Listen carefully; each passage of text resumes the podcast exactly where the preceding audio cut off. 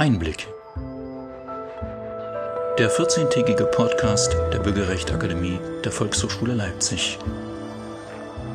Herzlich willkommen, sagen Beate Tischer und Beatrix Stark. Herzlich willkommen zu unserer Podcast-Folge mitten im Hochsommer 2021. Endlich scheint die Sonne, die Last der Corona-Pandemie ist nicht mehr ganz so alltagsbestimmend und unser Podcast-Team ist in der Zwischenzeit in ein wirkliches kleines Studio umgezogen. Ein Wermutstropfen habe ich allerdings heute. Ich gestalte die Folge ganz ohne Beatrix Stark. An dieser Stelle ganz herzliche Genesungswünsche an Bea. Zu diesem Sommer gehört auch die Bundestagswahl, die im September stattfindet. Und auch eine Bundestagswahl ist natürlich im Grundgesetz geregelt. Im Artikel 38.1. Die Abgeordneten des Deutschen Bundestages werden in allgemeiner, unmittelbarer, freier, gleicher und geheimer Wahl gewählt. Sie sind Vertreter des ganzen Volkes, an Aufträge und Weisungen nicht gebunden und nur ihrem Gewissen unterworfen. Klingt super. Die Zeit für den Wahlkampf ist allerdings sehr knapp. Die meisten freuen sich auf ihren Urlaub. Sie fragen sich auch, wie es danach mit der Pandemie weitergeht. Wie wird der Wahlkampf überhaupt werden? Wie wird er, auf, wie wird er ablaufen? Wie beeinflussen die Medien, Zeitung, Rundfunk und das Fernsehen und welche Rolle werden die sozialen Medien spielen? Über all dies spreche ich heute mit unserem Gast Klaus Brinkbäumer, Programmdirektor des MDR und uns aus Leipzig zugeschaltet. Herzlich willkommen, Herr Brinkbäumer. Ich grüße Sie, Frau Tischer. Hallo. Der Tag unserer Aufnahme ist der 1. Juli und wie immer möchte ich Ihnen den Gast kurz vorstellen. Klaus Brinkbäumer, Sie wurden 1967 im westfälischen Münster geboren. Sie lebten in den vergangenen Jahren an der amerikanischen Ostküste und waren dort Zeitautor, Tagesspiegel-Kolumnist, Podcast-Moderator, Filmemacher und Buchautor. Davor waren Sie 26 Jahre beim Spiegel. Sie waren dort als Redakteur und Reporter in den unterschiedlichsten Ressorts von Sport, Deutschland, Ausland bis zu Gesellschaft. Sie haben sehr viele äh, Reportagen geschrieben, besonders aus Krisengebieten. Sie haben Enthüllungsgeschichten gemacht und Sie hatten über 100 Titelstories. Das ist eine ganz gewaltige Zahl. Sie wurden Amerika-Korrespondent, Textchef, stellvertretender Chefredakteur und Spiegel-Chefredakteur. Und Sie waren Herausgeber von Spiegel Online. Das ist bombastisch. Ich habe über Sie gelesen, dass Sie komplexe und bewegende journalistische Stoffe multimedial äh, zu erzählen am allerliebsten machen. Und sie wurden dafür auch vielfach ausgezeichnet, unter anderem Egon Erwin Kisch Preis, Henry Nannen Preis, den Deutschen Reporterpreis und sie waren auch Chefredakteur des Jahres. Seit Januar 2021 freuen wir uns, dass Sie bei uns in Leipzig sind, nämlich beim MDR als Programmdirektor privat. Sie sind verheiratet und haben zwei Kinder. Klaus Brinkbäumer, die Bundestagswahl steht vor der Tür. Und ich habe eben schon angedeutet, wahrscheinlich wird es ein anderer Wahlkampf werden als alles, was wir sonst so erlebt haben. Einerseits die Corona-Pandemie und die Auswirkungen, andererseits aber auch die veränderte Medienlandschaft. Öffentlich-rechtlich, privat, Social Media. Was für ein Wahlkampf erwartet uns? Ja, ich hoffe sehr, dass es noch ein seriöser also im Sinne von ernsthaftig, äh, ernsthaft geführter Wahlkampf werden wird. Im Moment, wenn die, wenn die Zeichen nicht trügen, wird es ein eher trivialisierter Wahlkampf, sehr persönlich, sehr ähm, auch auf Nebensächlichkeiten zielend. Heißt nicht, dass jeder Vorwurf, der in diesen Tagen jetzt erhoben wird, äh, automatisch trivial sei, aber die Programme der Parteien, strategische Fragen, auch wirklich langfristig politische Fragen spielen bisher jedenfalls ja eine untergeordnete Rolle. Ich hoffe, dass sich das noch verändert. Also, dass es äh, eine wirkliche Auseinandersetzung über, über klimapolitische Fragen, Fragen, wenn wir jetzt bei Außenpolitik sind, von Bündnispolitik, ähm, der, der Auseinandersetzung mit China, welche Rolle sollte die EU dort übernehmen und so, dass das wichtiger werden wird. Bisher kann ich es im Wahlkampf noch nicht entdecken. Mhm. Das stimmt. Äh, welches wären für Sie die allerbrennendsten Fragen? Die allerbrennendsten Fragen ähm, Ja, ich beginne bei Klimapolitik, der Klimakrise, der Auseinandersetzung ähm, darüber, wie lösen wir es? Wie, kommen, wie, finden wir, wie finden wir heraus, welche Gesetzesänderungen braucht es? Welche Rolle kann die EU spielen? Wie, bekommen, wir, wie bekommen wir eine wirklich international funktionierende Klimapolitik hin? Ähm, ganz, ganz wesentliche Frage. Sozialpolitische Fragen sind, äh, sind selbstverständlich wichtig in unserem Sendegebiet, äh, spielen eine enorme Rolle. Äh, die Frage, was wir aus der Covid-19-Pandemie gelernt haben, was daraus da heraus äh, gesundheitspolitisch folgen sollte, welche Lehren die Bundesrepublik ziehen sollte, ist ein, ist ein dritter Schwerpunkt. Ja, und dann kann man weitermachen. Ja, die, äh, die EU hat diverse Krisen hinter sich. Wie, ähm, wie sollte sich die EU ausrichten in der Auseinandersetzung mit China? Welche Position sollten wir gegenüber Russland einnehmen? Das sind, das sind für mich wesentliche Fragen. Und wie, wie gerade schon gesagt, so richtig sehe ich die in diesem Wahlkampf aber leider noch nicht. Mhm. In der Demokratie sind die Medien in ihrer Berichterstattung ja frei. Und sie spielen eine ganz wesentliche Rolle. Wir sprechen ja nicht umsonst davon, dass sie die vierte Gewalt im Staate sind. Dahinter verbirgt sich dann im Umkehrschluss aber auch eine ganz besondere Sorgfaltspflicht, äh, die die Journalistinnen und Journalisten haben. Gerade hier im Osten Deutschlands, im Sendegebiet, sind einige Menschen, so will ich es mal formulieren, äh, der Meinung, äh, dass die Medienmacher dem nicht immer nachkommen und dass die Berichterstattung nicht ausgewogen ist. Wie planen Sie über den, die, den Wahlkampf und die bevorstehenden Wahlen zu berichten?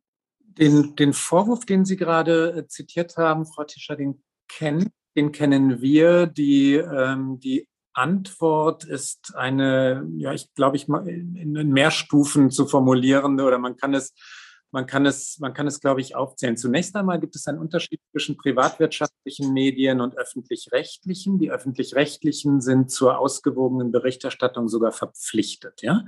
Und äh, das ist richtig so. Wir müssen ähm, die, die Parteien ähm, gleichermaßen betrachten. Wir müssen, äh, wir müssen ihnen Raum geben. Wir müssen unterschiedliche Standpunkte abbilden, reflektieren, journalistisch analysieren.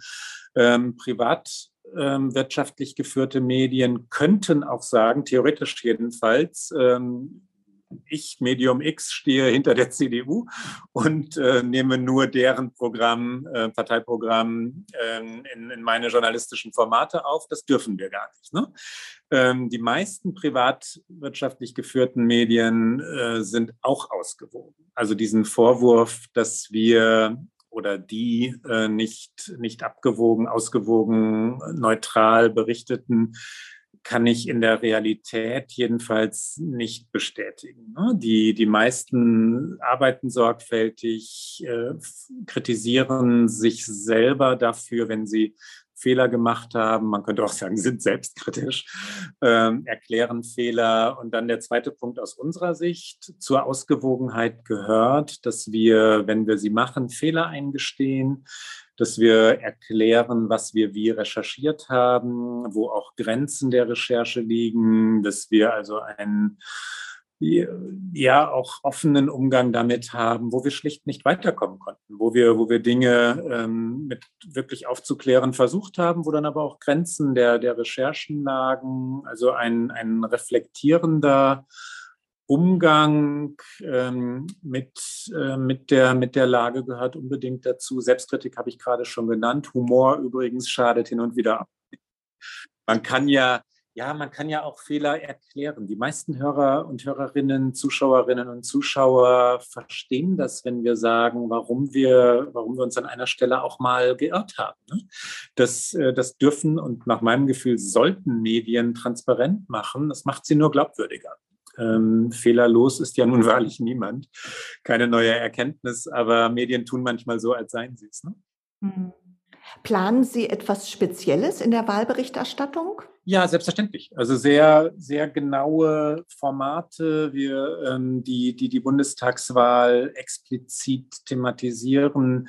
Es gibt ein großes multimediales Projekt, äh, die DNA des Ostens, das sowohl klassisches Fernsehen, also lineares Fernsehen wie Hörfunk, wie Online-Formate betrifft, wo wir nach der Wahl sehr genau erklären wollen und klischeefrei erklären wollen, wie eigentlich Wahlentscheidungen beeinflusst waren, warum der Osten wie gewählt hat, ähm, welche historischen Ableitungen es gibt, wie, ja, wie welche Entscheidung begründet war. Und ähm, es gibt diverse Dokumentarfilmprojekte, natürlich Hörfunkprojekte, äh, selbstverständlich bereiten wir uns auf die Bundestagswahl ganz gezielt vor mit, äh, mit diversen explizit auf den Wahltag ausgerichteten Formaten, ja.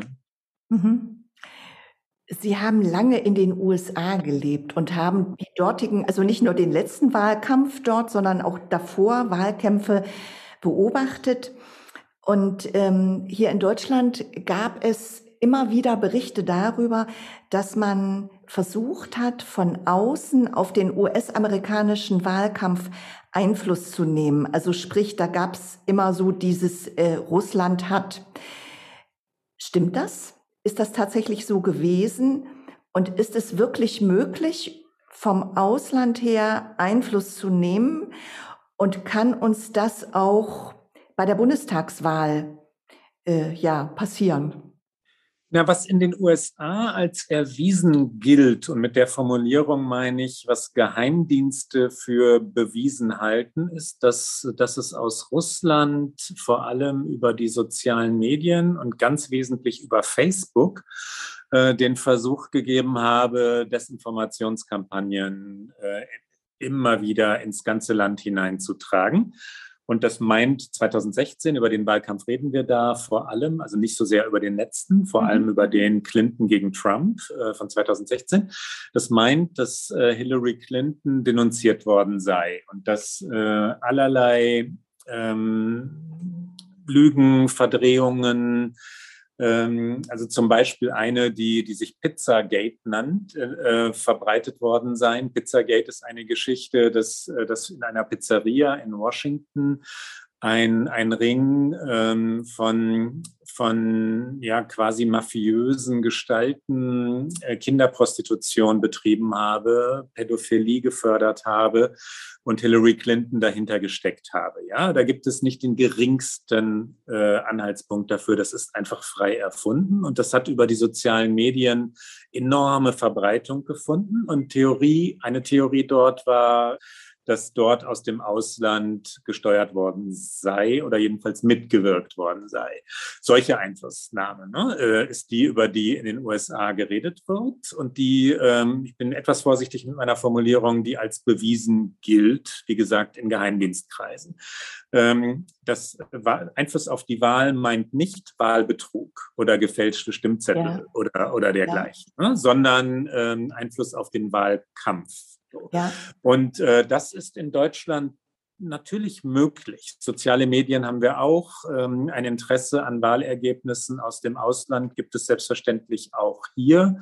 Das heißt aber nicht automatisch, dass es passieren wird. Ne? Das, mhm. ähm, das, äh, das heißt nur das, was ich gerade gesagt habe, ja. Okay. Was mir auffällt, ist, dass seit dem Zeitpunkt, wo Annalena Baerbock nominiert wurde für die Grünen, als Kanzlerkandidatin, da gab es zunächst einen, eine, einen ziemlichen Ausschlag nach oben, eine große Begeisterung. Und dann ähm, klapperte sich das über Twitter, ja, im Lebenslauf stimmte was nicht. Heute Morgen kam über die Nachrichten, äh, ich weiß jetzt gar nicht genau, sie hat irgendein Buch veröffentlicht, äh, wo man sagt, ja, da ist auch ganz viel abgeschrieben worden. Äh, geht das für Sie auch in eine ähnliche Richtung? Ja, das ist eine, also es geht in eine ähnliche und dann doch wieder andere Richtung. Es ist nicht, äh, es ist nicht vergleichbar für mich mit, mit Verdrehung ähm, und, und Erfindung und einer Lüge wie dem gerade genannten Pizzagate, Vorwurf gegen Hillary Clinton. Ich äh, bewerte das, was die Grünen da bisher in diesem Wahlkampf gemacht haben, schon als äh, überraschend amateurhaft. Das hätte ich nicht erwartet. Sie haben ganz schön viel Angriffsflächen geboten. Und für eine Partei, die, äh, die ins Kanzleramt will und wirklich nach der höchsten politischen und mächtigsten politischen Rolle in Deutschland strebt, erstaunlich dilettantisch, ehrlich gesagt. Ne? Also Verdrehungen oder Übertreibungen, Verdrehung ist nicht richtig, aber Übertreibungen im Lebenslauf, nee, ne, so richtig, so richtig darf man sich dann nicht wundern, wenn man dafür kritisiert wird. Ist es dann aber auch vom politischen Gegner übertrieben dargestellt worden und noch größer gemacht worden angesichts äh, von, von Dingen, die ja auch Armin Laschet in seiner Vergangenheit nicht immer so ganz integer und sauber geregelt hat. Ja, da, da gab es ja nun auch, Sie erinnern sich an, an das, was, ähm, also die Vorwürfe, die, die gegen Laschet erhoben wurden, ähm, Klausuren, die er bewertet habe, obwohl er sie gar nicht, äh, gar nicht gelesen habe und so. Ja. Ähm, die, äh, also sind die, Vorwürfe übersteigert worden? Ja, auch. Ähm, das gehört aber auch zum Wahlkampf. Haben Medien da durchaus mitgemacht? Ja, auch und das sollten sie nicht. Ne? Medien sollten die Dinge ja. sauber und ernsthaft einordnen, aber natürlich thematisieren, wenn sie relevant sind. Das ist übrigens das, was ich ganz zu Beginn meinte mit dem etwas trivialen Wahlkampf, der auf einer so persönlichen Ebene sich bisher ja. abspielt, wo, wo Dinge größer gemacht werden, als sie sind. Frau Baerbock hat nach allem, was bisher bekannt ist, ja nicht ihre Biografie erfunden oder richtig fürchterlich gelogen, sondern, sondern ein, zwei Dinge nicht ganz hundertprozentig korrekt dargestellt. Wie gesagt, für eine Frau, die Bundeskanzlerin werden will, nicht professionell, aber jetzt auch kein Schwerverbrechen. Spannend, ja. Was ich auch vermisse, ist, dass es überhaupt nicht um Inhalte geht, dass man überhaupt nicht darüber spricht, wer schreibt eigentlich was in seinem Wahlprogramm. Ähm, berichten Sie darüber noch einmal, dass man wirklich einen Vergleich hat? Im Wahlprogramm der einen steht dies, im Wahlprogramm der anderen steht das? Oder ist das meine Aufgabe als mündige Wählerin, mir das anzugucken und mir darüber eine eigenständige Meinung zu bilden? Letzteres würde ich natürlich nie bestreiten, dass das Ihre Aufgabe als, äh, als mündige Bürgerin sei, sich Ihre eigene Meinung zu bilden, gehört zu einer funktionierenden Demokratie natürlich Aber dazu. Es ist so Aber äh, ja, ja, ich habe ich hab die Frage verstanden, Frau Tischer. Die, ähm, die, die Rolle des MDR und die Rolle, die Rolle der Medien verstehen wir selbstverständlich so, dass wir sehr differenzierten, sehr genauen, also präzisen äh, politischen Journalismus betreiben. Und ja, wir vergleichen die Parteiprogramme sehr genau miteinander. Wir stellen sie dar, wir analysieren sie, wir vergleichen sie. Sie können das über mdr.de, ähm, über unsere Apps, ähm, dann natürlich auch im linearen Fernsehen, wo wir, wo wir, äh, wo wir es analysieren werden, finden. Und das meine ich mit ernsthaftem politischen Journalismus. Ja, tun wir. Mhm. Die Wahlkämpfe in den USA laufen ja ein bisschen anders ab als bei uns in Deutschland. Oh ja. Aber letzten, aber letzten Endes schwappt doch dies und das zu uns wirklich auch rüber. Also Beispiel die Duelle im Fernsehen. Das ist ja auch aus Amerika irgendwann vor einigen Jahren bei uns ähm, angekommen. Was wird uns da perspektivisch noch erwarten? Wie werden sich die Wahlkämpfe verändern? Gibt es immer noch die Stände, wo die Kugelschreiber ausgegeben werden oder wird das alles jetzt digital? Ich glaube, dass es sich ein bisschen äh, weiter, ich sage jetzt mal, amerikanisiert in Deutschland und dass auch die, die Art, wie, wie Wahlkämpfe inszeniert werden, dem, dem amerikanischen Vorbild ist nicht in allem wirklich ein Vorbild, ne, ähnelt und annähert, aber dann, dann auch hoffentlich, und ich nehme mal an, nicht zu sehr, glücklicherweise nicht zu sehr. Die amerikanische Politik ist richtig nach dem Vorbild äh, der amerikanischen Entertainment-Industrie oder dem Sport ausgerichtet. Ne? Dass, ähm, dass die Wahlkämpfe endlos lang sind, also wirklich der Präsidentschaftswahlkampf über anderthalb Jahre gezogen wird. Das machen wir in Deutschland so nicht und zum Glück nicht. Ne? Das, ist, äh, das ist dann wie eine, wie eine Basketball-Saison ähm, über endlos viele Spieltage und nochmal und nochmal und nochmal Fernsehdebatte und noch eine und noch eine und noch eine gezogen wird, äh, kopieren wir so nicht. Es ist in Deutschland konzentrierter, es ist ernsthafter. Es hat auch nicht diesen Duellcharakter. Nur zwei Parteien, nur zwei Kandidatinnen, äh, die dann so gegeneinander gejagt werden. Ähm, auch das ist dem Sport entlehnt. Ne? Diese, diese ja. Zuspitzung auf zwei haben wir so nicht, zum Glück nicht. Ne? Diese, ähm, das verhindert etwas von der amerikanischen Polarisierung. Heißt nicht, dass es in Deutschland nicht hitziger geworden sei und auch äh, persönlicher und auch äh, schroffer im Sinne von Polarisierung, aber bei weitem nicht so dysfunktional wie in den USA, wo die beiden Seiten der Gesellschaft nicht mehr miteinander reden können. Das haben wir nicht und glücklicherweise haben wir das nicht. Und ich wage zu behaupten, dass die öffentlich-rechtlichen Medien ähm, da ein, ein wenig äh, auch von diesem oder ein wenig dazu beigetragen haben, weil wir uns jedenfalls in der Mitte der Gesellschaft sehen, dass die amerikanische Gesellschaft, weil Sie das, weil Sie das Beispiel ja ansprachen, derart polarisiert ist, wie sie ist, hat nach meinem Gefühl damit zu tun, dass es dort keine öffentlich-rechtlichen Medien gibt, sondern Medien, die sich auf einer Seite verorten, wie Fox News zum Beispiel oder CNN auf der Gegenseite konservativ oder liberal, progressiv. Ähm, und die sind auf dieser Seite, die sind nicht in der Mitte der Gesellschaft. Und das treibt das Land auseinander. Ne? Ähm, das haben wir nicht in Deutschland und ich bin sehr froh darüber, dass es bei uns anders ist. Mhm. Ähm, als wir uns mit den amerikanischen Wahlen beschäftigt haben, hatten wir Jörg Schönenborn zu Gast mhm. im Podcast. Und wir haben damals mit ihm darüber gesprochen, äh, wo denn die Ursachen dafür unter anderem liegen. Ähm, es gibt ja vielfältige Ursachen, dass das Land, also dass Amerika so weit auseinandertreibt.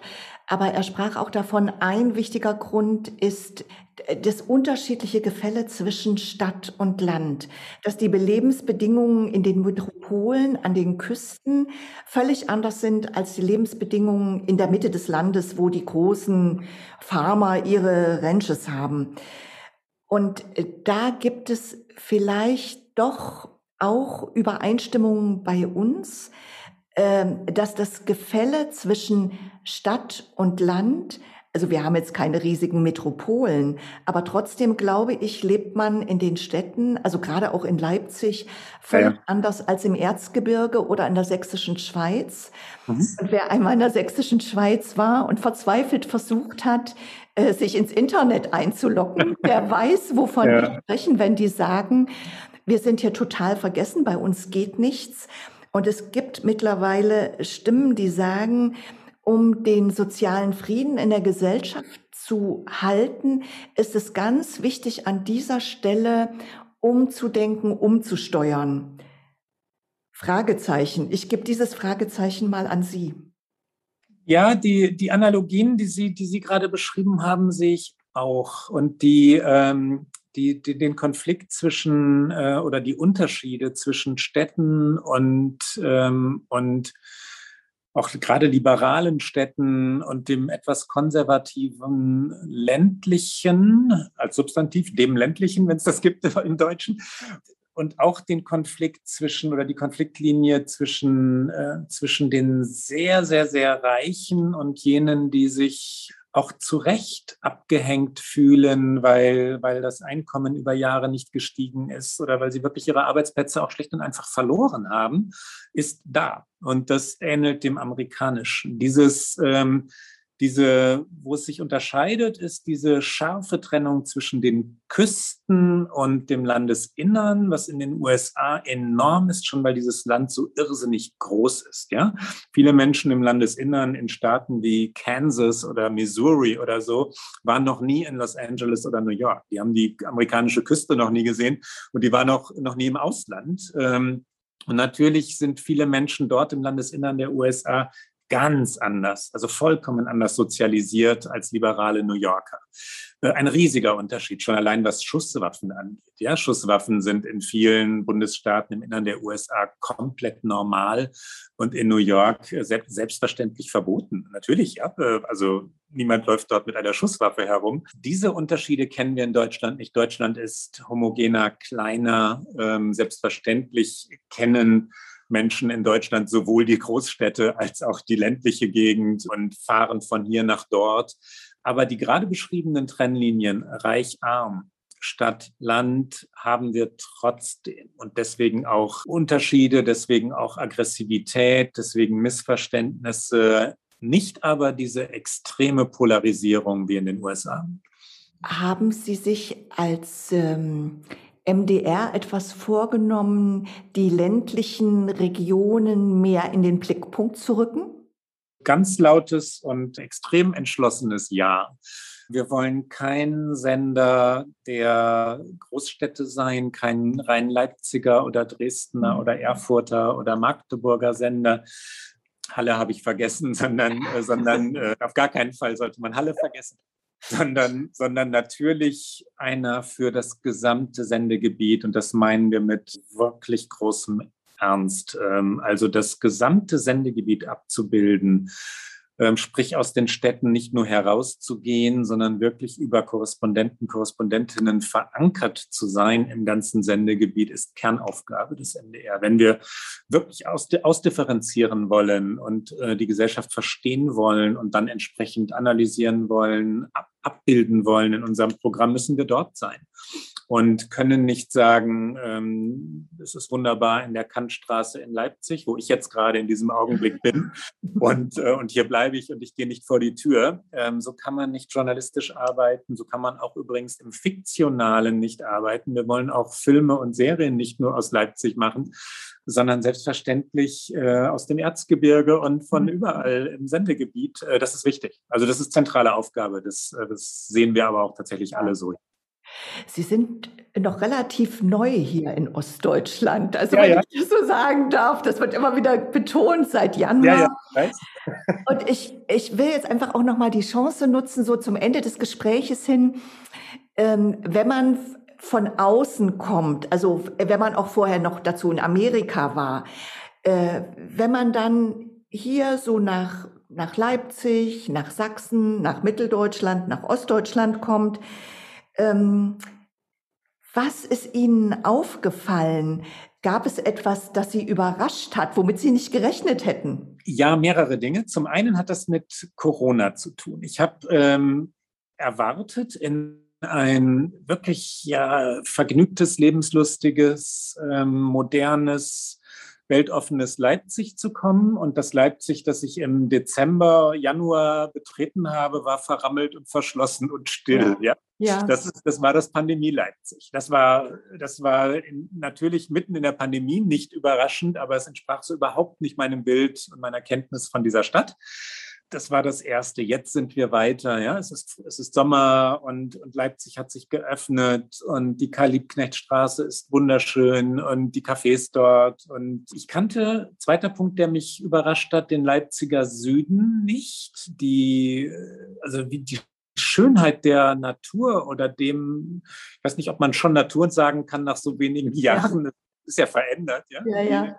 Die, Braunkohlegebiete, Sie wissen, worüber ich rede, ja. hat mich, hat mich beglückt und erfreut mich. Die ländlichere Gegend, das, also das, die ganze Weite des Sendegebiets, konnte ich noch nicht so richtig erkunden und bereisen, wie ich es mir gewünscht hatte, wegen der Pandemie, einfach weil Reisen natürlich wirklich nicht möglich waren. Und ich bin auch nicht gereist. Also wie die meisten Menschen habe ich mich natürlich zurückgehalten und zurückhalten müssen. Äh, das, das ging nicht anders. Ähm, mich erfreuen viele Dinge jeden Tag. Also so viele Gespräche und so viele Begegnungen und so viel Neugierde. Ich kann aber nicht sagen, dass mich das überraschen würde. Das war ja Ihre Frage das, das macht Freude, hier zu sein. Und ich bin heilfroh darüber, dass ich den Schritt gemacht habe. Es war, war ein großer Schritt, weil es eben ein transatlantischer Umzug war aber, aber goldrichtig. Es ist eine wunderschöne ja. Aufgabe an einem, an einem wunderschönen Ort. Und ich habe es ja vorhin schon mal gesagt, was die Rolle der öffentlich-rechtlichen Medien angeht, wichtig finde ich es auch. Und, äh, und ich bin sehr gern hier.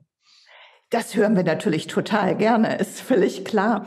Äh, spüren Sie noch etwas von der anderen Geschichte, die die Menschen in Mitteldeutschland genommen haben? Ja, selbstverständlich. Noch wahrnehmbar? Ja, natürlich. Ich bekomme, ich bekomme Zuschriften. Ich bin im ständigen Austausch mit Hörerinnen und Hörern.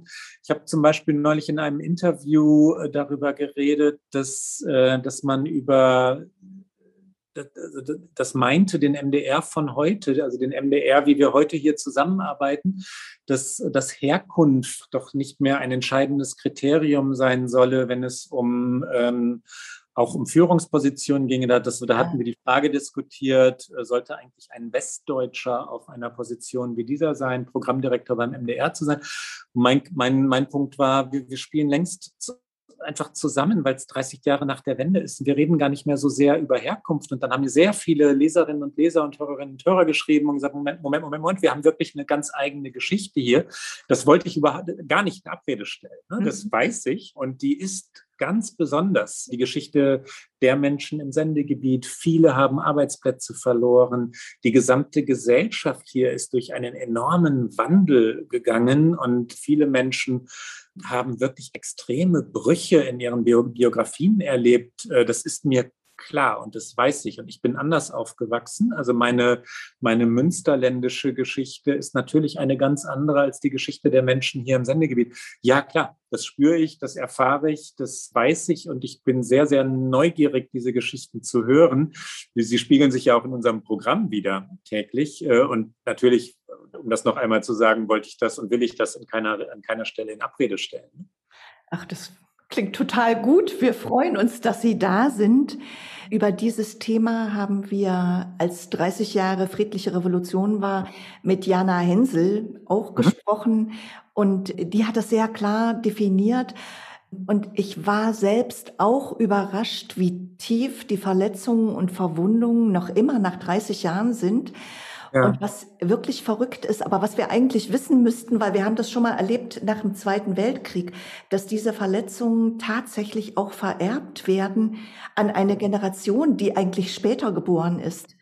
Das überrascht mich auch jedes Mal wieder neu ich verstehe sie gut und dann aber auch wieder nicht, weil es, weil es Familien prägt, ne? weil, weil man natürlich von den, von den eigenen Eltern und Großeltern ähm, Erzählungen übernimmt, Prägungen übernimmt. Ja. Ähm, ich, und, und was 1989 passiert ist und natürlich auch alles, was in den Jahren davor war, ist selbstverständlich äh, ganz, ganz tief verankert in, in der Gesellschaft und, äh, und hat Familien ja auch zerrissen. Es hat sie, äh, es hat sie verletzt. Es hat ähm, nicht nur das, es hat auch Menschen stolz gemacht und so. Das, äh, das kann man nicht, das kann man nicht beiseite räumen. Und das, aber der MDR tut das auch nicht. Ich glaube, dass wir, ähm, dass wir trotzdem natürlich ein, ein aktuelles Programm machen sollten.